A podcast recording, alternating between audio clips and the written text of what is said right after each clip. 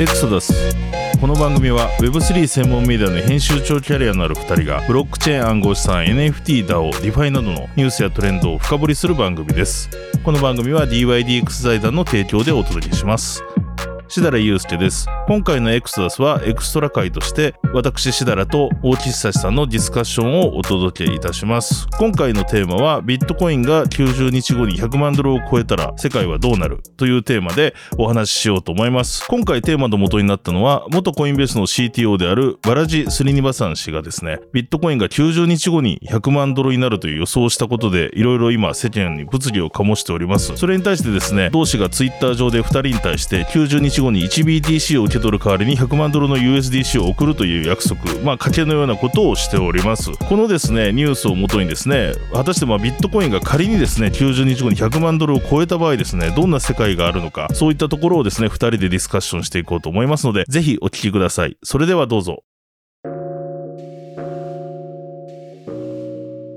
大木さん元コインベースの CTO の発言についてちょっとお話しできればと思うんですけれどもはい。毎回読みにくい名前なんですが、うんえーバラジ・スリニバさん、スリニバさん氏がはい、結構いろんな話題さらってまして、うんで、結構彼って、まあ、も元コインベース CTO っていうのもあって、業界長いっていうのはもちろんあるんですけど、はいはい結構その、業界における思想家的なポジションでもあると、うんはいうんですね。で、まあ、あの、今回ニュースになってるのが、90日後ですね、えービットコインが100万ドルをつけると。マジっすかはい。か、か、 か買いましたか白田さん。いやいやいや、ねえ、これはね、 まあこういう話はいろいろありますけど、あ、で、この番組はね、はいあの、情報提供のみをはい目的としておりましてですね、はい。ノットファイナンシャルアドバイスなんですけれども、まあこういうニュースが出てるってことですよね。そういです、そうです。やー、僕は今ちょっと買い増しとかしてないんですけどね、今はいはい改めて100、90日後ですよね、だって。 90日後なんで、正確にこのツイートした日 からけ、計算すると、6月17日ですね。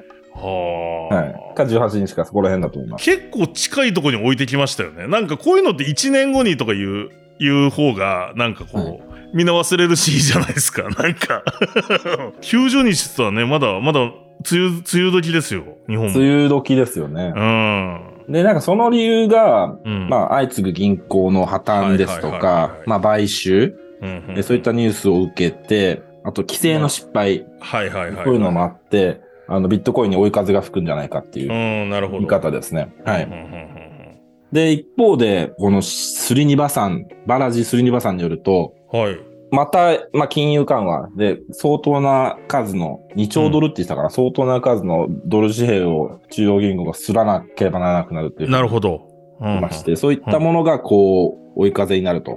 うんで、100万ドル予想に到達したと。夢の100万ドルはい。ですね。で、なんかここで、まあ、なんだろうな、単にツイッターでコメントしてるだけではなくて、はいはいツイッター上で、まあ、なぜか2名、えーに対して、1ビットコインを90日後に受け取る代わりに、うん100万ドル相当の USDC をそれぞれに送るっていう約束をしたの で、おお先物まああ買い先物取引までしちゃるんですおそうですーおーおーで、本当に1ビットコインが90日後に100万ドルいったら全然痛くない痛くないですよ。取引だ痛くないですよね。う。、っていうんそういう話らしいですね。それだその二人はなんか、えなんですか、リプ入った人たちそうしたってことなんですかね。なんかね、そもそも、そのうちの一人は、うん。そもそも、なんかこういう賭けをツイッター上で呼びかけていて、でそれはいにはいその、スリニバさん氏が乗ったっていう話ならるしいんほでどすけねど、。なるほどね。で、もう一人はどう選ばれたのかちょっと忘れちゃったんですが、うん。まあ、今のところ二人、はい、なんかすごいな二人に対して約束したっぽいですね。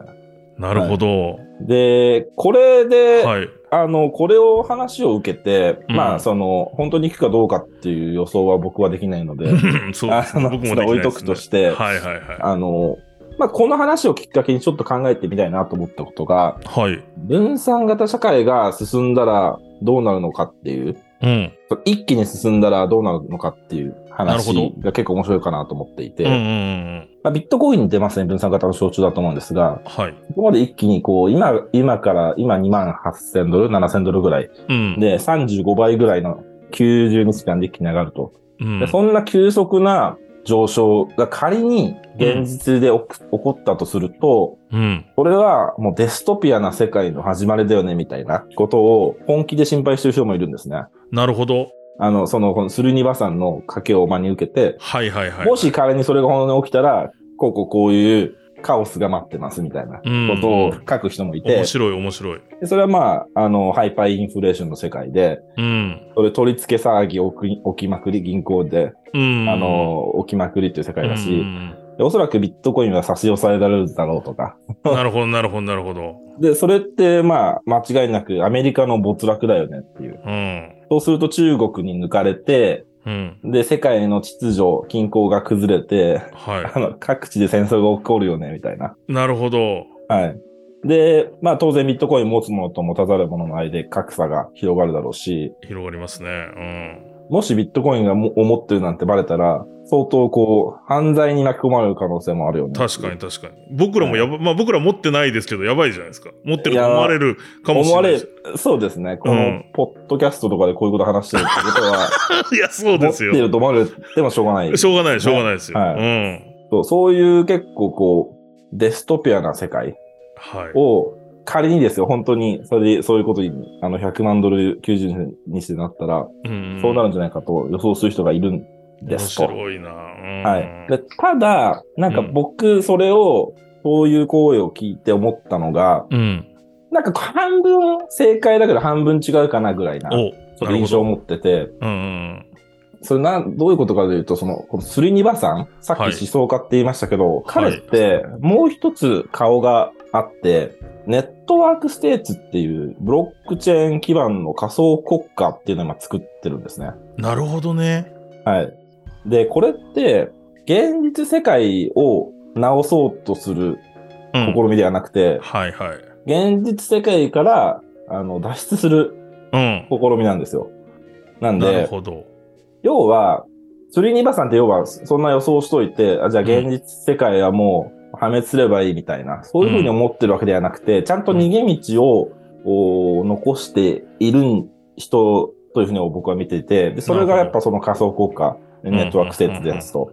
うん、で、ここでなんだろうな、例えば現実世界をもう諦めた人たち、うん。どうあがいても、もうその銀行とか政府とかが立ち直ることがない、その世界でもう住むことをある意味諦めたう人ん。たちが、 うん。そこに、えっと移住してくるっていうことですよね。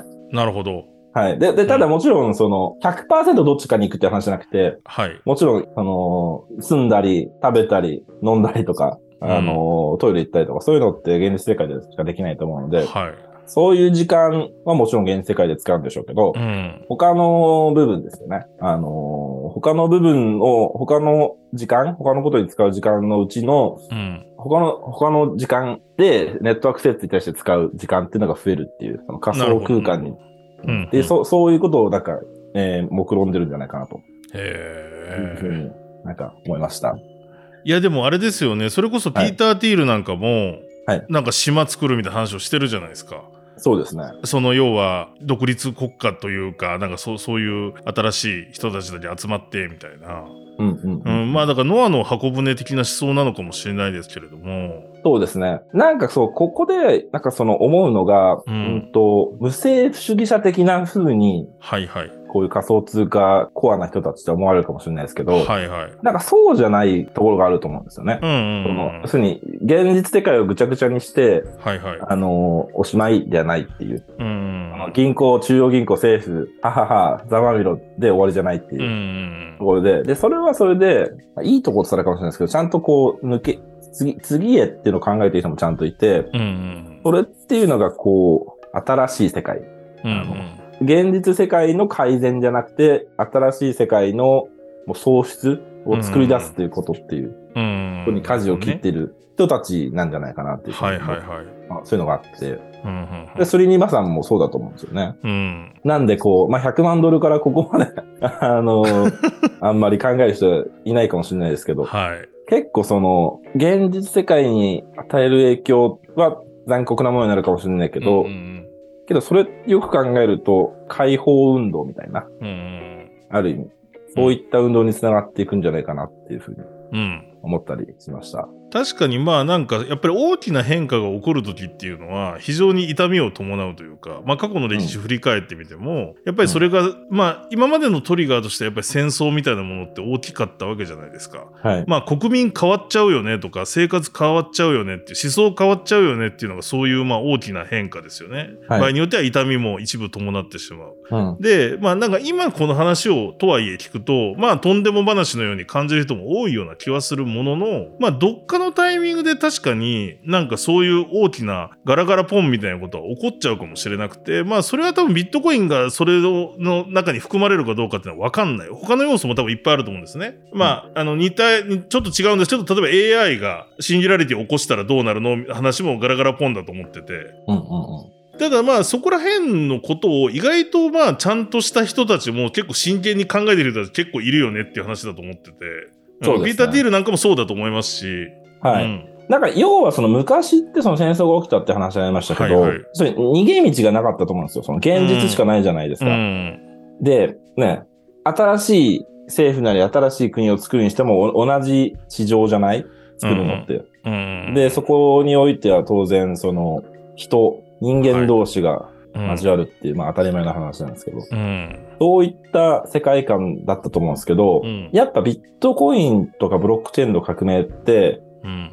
そういう世界じゃないところでも社会を作れる。つまり、それって結局、この間ちょこっと話したかもわかんないですけど、人を見ないで、人知らなくて、あの、まあ、偽名で活動できて、で、うん偽名で活動できるって何かっていうと、人を信用しないでも成立する社会。はい。で、信用しようがないじゃないですか、その、うん。実際に現実世界で会ってない人って信用しよう、するの難しいと思うんですけど、はい。そうじゃない人も、しっかりと、うん。あのーブロックチェーン基盤に乗せることで、うんこう、トラストレスな形で、はまあトラストレスのいという意味での信用、うん。うん。うん、ができるのができたので、うん。うん。逃げ道ができたと。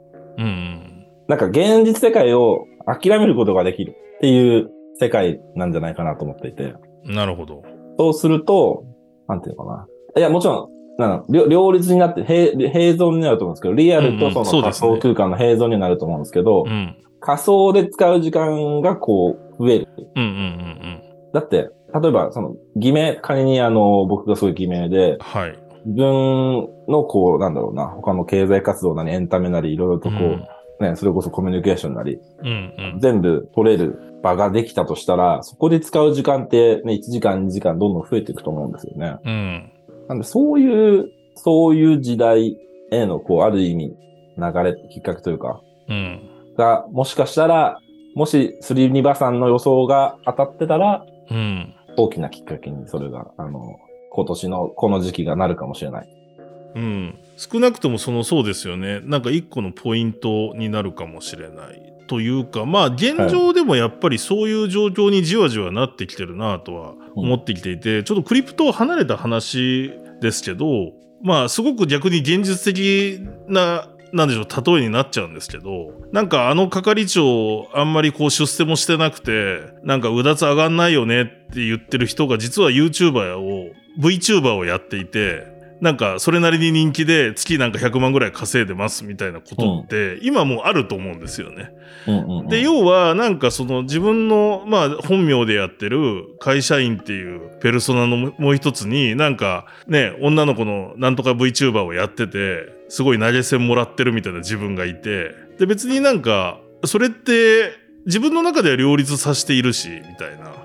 な状況ってあると思うんですね。で、なんか、そういうことをよりまあ可能にするのはビットコインだったり、その分散化したブロックチェーンだとは確かに思うので、より加速させる。今ってでもそれはなんかミドルマンとかに頼ってやってるわけですよね。例えば YouTube だったらうんうん YouTube だし、うんうんで、それがもっとなんかこう、よりなってくると、実はとんでもない、まあ、この正直90日後に100万ドルっていうのはとんでもない話だ ような気がするものの、あの、イメージしてること自体はそんなとんでもなくないなっていう。まあ、現状でもやっぱりいるわけじゃないですか。それこそクリプト持ってる人たちで、ディファイとか触りまくってて、うんねえ、めちゃくちゃお金持ってるみたいな人もやっぱりいるわけで、現状。で、その人たちなんかそうです仕ね事何してんのってよくわかんないですよ。なんかデファイでこう、流動性、 あの、提供してますみたいなね。そういうな、みたいな人で、っていうこともあああるので、で、僕らの周りには比較的いるので、そういう人たちが。うん。ねえ。だから面白いっすね。いやーでそもうで確すねかにいきなり100万ドルいっちゃうとまあ、うん。これは混ね。乱するよ ね。混乱するよね。本当にもう、あ 1990X 年みたいになっちゃうよね。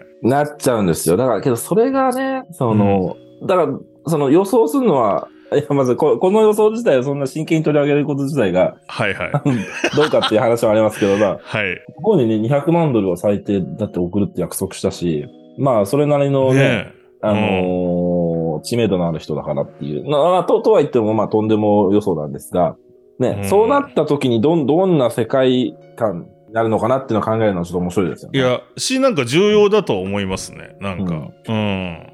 なんで、面白い。そう。で、いつかこれも話したいなと思ってたんですけど、だからはい Web1、Web2、Web3 って、その、なんかうん連続性はなんか僕は、あうんうん Web1 と Web2 にあったかもしれないですけど、うん。なんかその Web2 と Web3 特になんか連続性はない気がしていて、うん。なんかもうそこが現実と仮想のこう切り替わるからだと思ってる方なんですね。なるほど、なるほど。なんで Web3 をこう現実世界で実現しようとしてる人たちにはちょっと懐疑的なのはそういうところで、うん。ウェブさんってこの話で言うと、その現地世界をのこの世の中をうん。の世の中世直し運動ではなくて全うんう然、ん。その脱出脱出先の、うん。エクソダス。うんそう秩序、エクソダスです。うん脱出先の秩序を作り始めようっていう動きだと思うんですよ。脱出先でのポジションを取るための運動だと思うんですよ。なるほど、なるほど。そうでビットコインがその第一歩になったっていうのは、やっぱこう、その辺うんのトラストレス、さっき繰り返しになっちゃうんですけど、はいはいはいトラストレスの部分がすごく大きいと思ってて、うんであとはね、その、偽名であっても、その、偽名、まあ、例えばその、なんだろうな、うんアップルちゃんっていう人がいたとしたら、アップルちゃんだけど、うんあの、それに対して、その過去の行動とかから、その人に対する評価っていうのはできるようになるし、とか、その分散型 ID みたいなのもどんどんこう、うんそそこでのポジション取りだと思思ってるんですよね、そうんの仮想空間での。うんまあ現実世界でこうちょこっとじゃあ、ブロックチェーンを導入したら、あの、あそこの効率よくなるよね、みたいな話っていうのは、基本はなんか違うななるほど。ふふうに考える方ですね。面白いですね。確かにそうなんですよね。なんか裏表じゃないけど、ちょっと僕もそういうニュアンスは分かりますね。まあ、もちろん現実社会にもなんかこう、入ってくるんでしょうけど、うんなんか、そうでないもっと大きなものがあるなっていうのはわか、わかるかもしれない。だからこそ、その人がいなくても動く取引所みたいなものとしての DYDX さんもあるんだろうし、例えば、ね、そうですね。そう。で、ますます今後、まあ、DYDX の話になっちゃいますけど、まあはい DYDX 今後 V4 っていう、うん。まあ、バージョン4を控えていて、まあ、今年9月予定されてるんですけど、取引所を運営する主体っていうのが、まあ、なくなるんですよ。うんうんで、それが、まあ、DAO に行くと。で、はいはい DAO っていうのは世界中の人々が参加する、うん。うんね、。自立分散型組織じゃないですか。うん。で、そんな中で、実その、そういった中で参加者の中で割れ、その顔とか素性が割れてる人っうて、ん。もしかしたらマイノリティかもしれない。うん。で、今後はそういったプライベートボーティングといって、うん。まあ、プライベートのままで投票するっていうはいはいはい。方向に行った方がいいっていう話も聞くので、うん。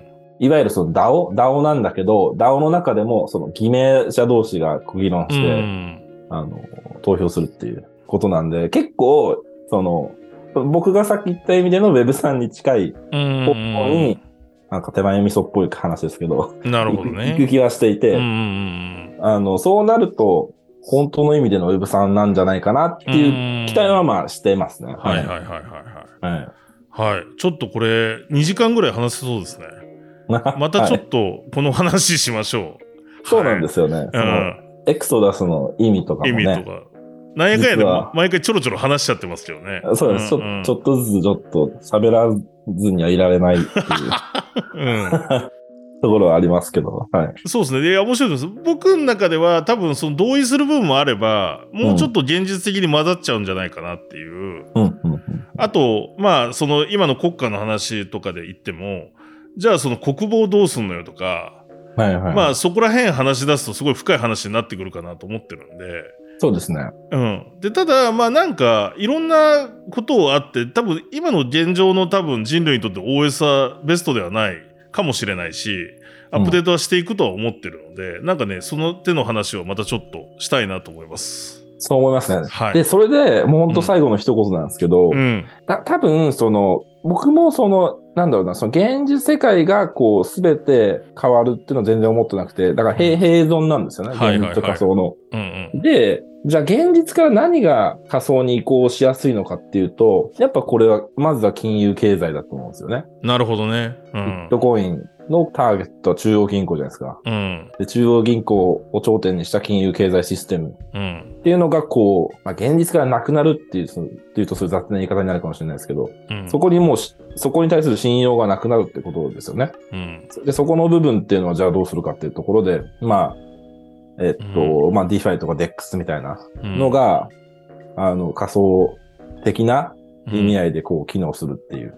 うんで。あと一つは、次僕は、これまたいろんな議論があるんですけど、は次の標的はうん。多分メディアだと思います。なるほど。うんはい。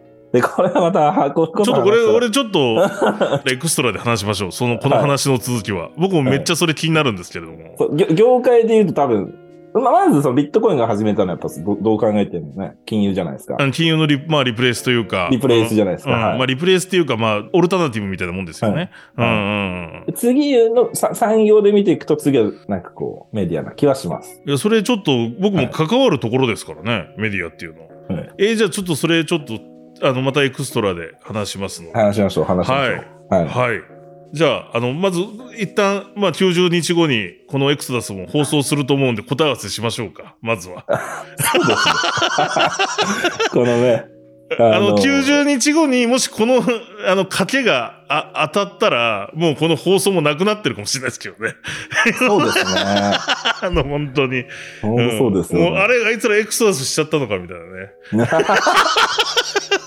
エクソダスするっていいですね。いいですよね。エクソダスする。うん。うん。日本語、いい日本語動詞の、にいい動詞ですよ ね。はでも、エクソダスがエク、もう動詞なのかなでも、そもそも。 だと思うんい。ですけど。ああー、名詞か。ど名詞だ名詞名詞かな名詞っぽいですね。はい。ははいいはい。はい。ということで、またちょっとこのこぼれ話は後ほどしようと思います。